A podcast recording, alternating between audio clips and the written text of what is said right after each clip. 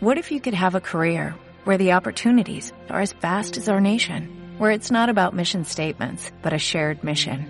At U.S. Customs and Border Protection, we go beyond to protect more than borders, from ship to shore, air to ground, cities to local communities. CBP agents and officers are keeping people safe. Join U.S. Customs and Border Protection and go beyond for something far greater than yourself. Learn more at cbp.gov/careers. De las antiguas y las nuevas tablas. Aquí aguardo sentado, rodeado de antiguas tablas rotas y también de tablas nuevas a medio escribir. ¿Cuándo llegará mi hora? La hora de mi descenso, de mi inclinación, porque yo quiero volver otra vez al lado de los hombres. Eso es lo que ahora espero. Han de venir los signos indicadores de que ha llegado mi hora. El león risueño con el enjambre de palomas. Entre tanto, como quien tiene tiempo, me hablo a mí mismo. Nadie me cuenta cosas nuevas. Así pues, me cuento yo a mí mismo. Cuando vine al lado de los hombres los hallé encastillados en una añeja presunción.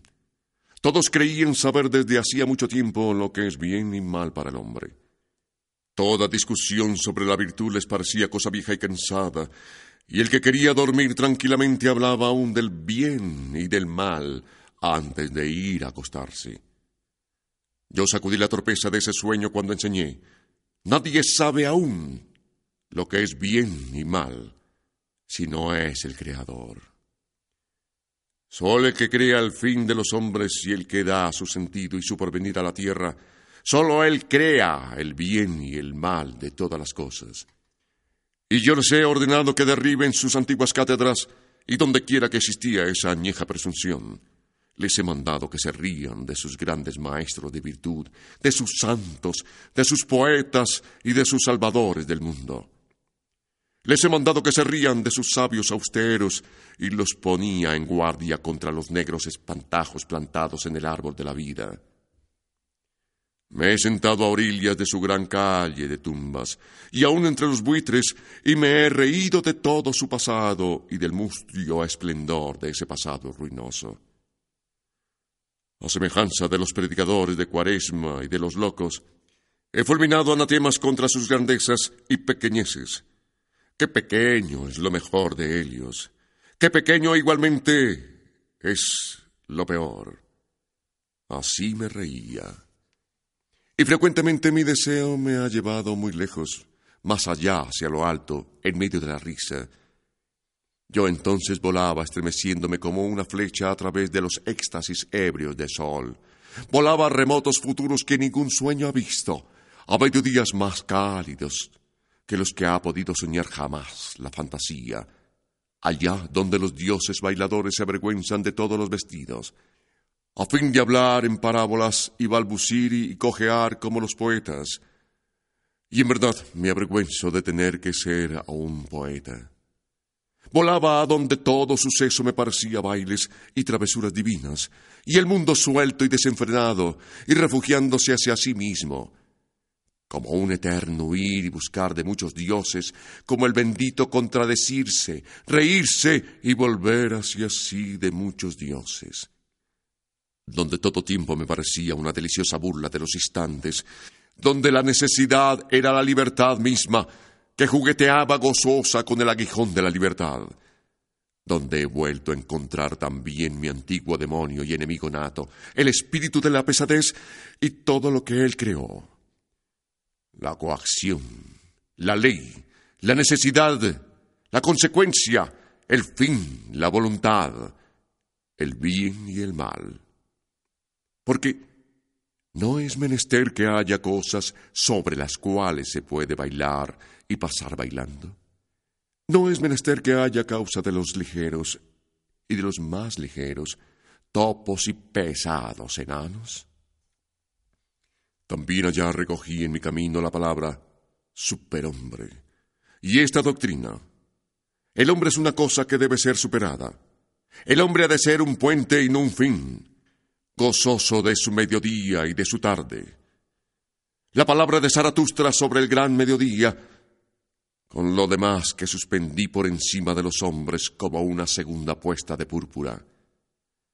Les hice ver también nuevas estrellas y nuevas noches, y sobre las nubes y el día y la noche extendí la risa como un tapiz de variados matices.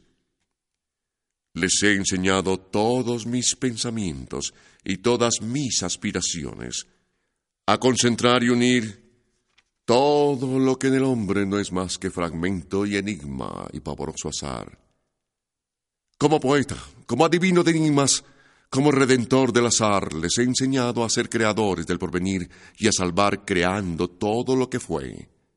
Salvar el pasado en el hombre y transformar todo lo que fue hasta que la voluntad diga, pero así quería yo que fuese, así he de quererlo. He ahí lo que he llamado su salvación. Solo a eso les he enseñado a llamar salvación. Ahora espero la mía para tornar por última vez al lado de ellos. Porque una vez más quiero volver al lado de los hombres. Entre ellos quiero desaparecer y ofrecerles al morir el más rico de mis dones. Tal he aprendido del sol, de ese opulento sol, de esa inagotable riqueza que, al ponerse, derrama su oro en el mar. Y así, aun los más pobres pescadores reman entonces con dorados remos. Lo vi una vez y mientras lo veía no se cansaban de correr mis lágrimas. A la manera del sol, quiere desaparecer también Zaratustra. Ahora se sienta aquí a esperar rodeado de antiguas tablas rotas y de tablas nuevas, a medio escribir. Mirad, aquí tenéis una nueva tabla, pero ¿dónde están mis hermanos para llevarla conmigo al valle y a los corazones de carne? Así lo exige mi gran amor a los más lejanos. No mires por tu prójimo. El hombre es una cosa que debe ser superada Puede uno llegar a superarse por múltiples medios y caminos. Eso es cosa tuya. Pero solo un bufón pinza. También se puede saltar por encima del hombre. Supérate a ti mismo, aún en tu prójimo, y no permitas que te den un derecho que tú puedes tomarte. Lo que tú haces nadie puede volvértelo a hacer. Sábelo, no hay recompensa. El que no puede mandarse debe obedecer. Y hay quienes saben mandarse, pero que distan mucho aún de saber también obedecerse. Tal es la condición de las almas nobles. No quieren tener nada gratuitamente, y menos que todo la vida. El que forma parte del populacho quiere vivir gratuitamente, pero nosotros a quienes se ha dado la vida, reflexionamos siempre en lo mejor que podríamos dar a cambio. Y verdad que es noble lenguaje el que dice, lo que la vida nos ha prometido a nosotros, queremos cumplirlo nosotros a la vida. No se debe querer gozar allí donde no se hace gozar, y no se debe querer gozar, porque el goce y la inocencia son las dos cosas más púdicas. Ninguna de las dos quiere ser buscada. Hay que poseerlas, pero vale más aún buscar la falta y el dolor. Hermanos míos, el que es una primicia será siempre sacrificado, y nosotros ahora somos primicias. Todos sangramos en el altar secreto de los sacrificios, todos nos quemamos y asamos en honor de los viejos ídolos. Lo mejor de nosotros es joven aún, excita los paladares viejos, nuestra carne es tierna, nuestra piel no es más que una piel de cordero. ¿Cómo no hemos de tentar a los viejos sacerdotes idólatras? En nosotros mismos alienta aún el viejo sacerdote idólatra que se prepara a celebrar un festín con lo mejor que tenemos. Ay, hermanos míos, ¿cómo no han de ser sacrificados los precursores? Pero así lo quiere nuestra condición y yo amo a los que desaparecen porque pasan al otro lado. Ser verídicos, pocos lo saben. Y el que lo sabe no quiere serlo, menos que nadie, los buenos los tales buenos. Los hombres buenos no dicen nunca la verdad. Ser bueno de tal manera es una enfermedad para el espíritu. Esos buenos ceden, se rinden, Su memoria repite como un eco y su razón obedece. Pero el que obedece no se oye a sí mismo. Todo lo que llaman malo los buenos debe reunirse para que nazca una verdad. Oh, hermanos míos, sois bastante malos para esa verdad. La audiencia temeraria, la prolongada desconfianza, el cruel no, la aversión, la incisión en lo vivo. Qué raro es que todo eso se reúna. Sin embargo, de tales semillas nace la verdad. Al lado de la conciencia reproba, creció todo saber hasta el presente. Romped, rompedme las antiguas tablas, los que aspiráis al conocimiento. Cuando hay maderos tendidos sobre el agua, cuando hay puentecillos y parapetos a través del río, entonces no se dará crédito a nadie que diga todo corre. Al contrario, hasta los imbéciles le contradicen. ¿Cómo? exclaman. ¿Que todo corre? Pues los maderos y parapetos están sobre el río. Por encima del río todo es sólido, todos los valores de las cosas, los puentes, los conceptos, todo bien y mal. Todo eso es sólido. Y cuando viene el crudo invierno, el domador de los ríos, los más maliciosos aprenden a desconfiar. Y no son solo los imbéciles los que dicen entonces, ¿no estaría todo inmóvil? En el fondo de todo permanece inmóvil. Pero el viento del deshielo protesta contra esa palabra. El viento del deshielo, un toro furioso y destructor que rompe el hielo con astas coléricas. El hielo, por su parte, rompe los puentecillos. Oh, hermanos míos, ¿no corre todo ahora? ¿No han caído al agua todos los parapetos y todos los puentecillos? ¿Quién se atendría aún al bien y al mal? ¡Ay de nosotros! ¡Gloria a nosotros! El viento del deshielo sopla. Predicad así al través de todas las calles, hermanos míos. Hay una añeja locura que se llama bien y mal. La rueda de esa locura ha girado hasta el presente alrededor de los adivinos y de los astrólogos. En otro tiempo se creía en los adivinos y en los astrólogos, y por eso se creía. Todo es fatalidad. Tú debes, porque es necesario. Después se desconfió de todos los adivinos y de todos los astrólogos. Y por eso se creyó. Todo es libertad. Puedes porque quieres. Oh, hermanos míos, sobre las estrellas y sobre el porvenir no se ha hecho hasta el presente más que conjeturar, sin saber nunca. Y por eso sobre el bien y el mal no se ha hecho más que conjeturar, sin saber nunca. No robarás no matarás. Estas palabras se llamaban santas en otro tiempo. Ante ellas doblaba la gente las rodillas y la cabeza y se descalzaba. Pero yo os pregunto, ¿dónde hubo jamás en el mundo mejores salteadores y asesinos que esas santas palabras? ¿No hay en la vida misma robo y asesinato? Y al santificar esas palabras, ¿no se ha asesinado a la verdad misma? Y era predicar la muerte, santificar todo lo que contradecía y desaconsejaba la vida. Oh, hermanos míos, rompedme las antiguas tablas.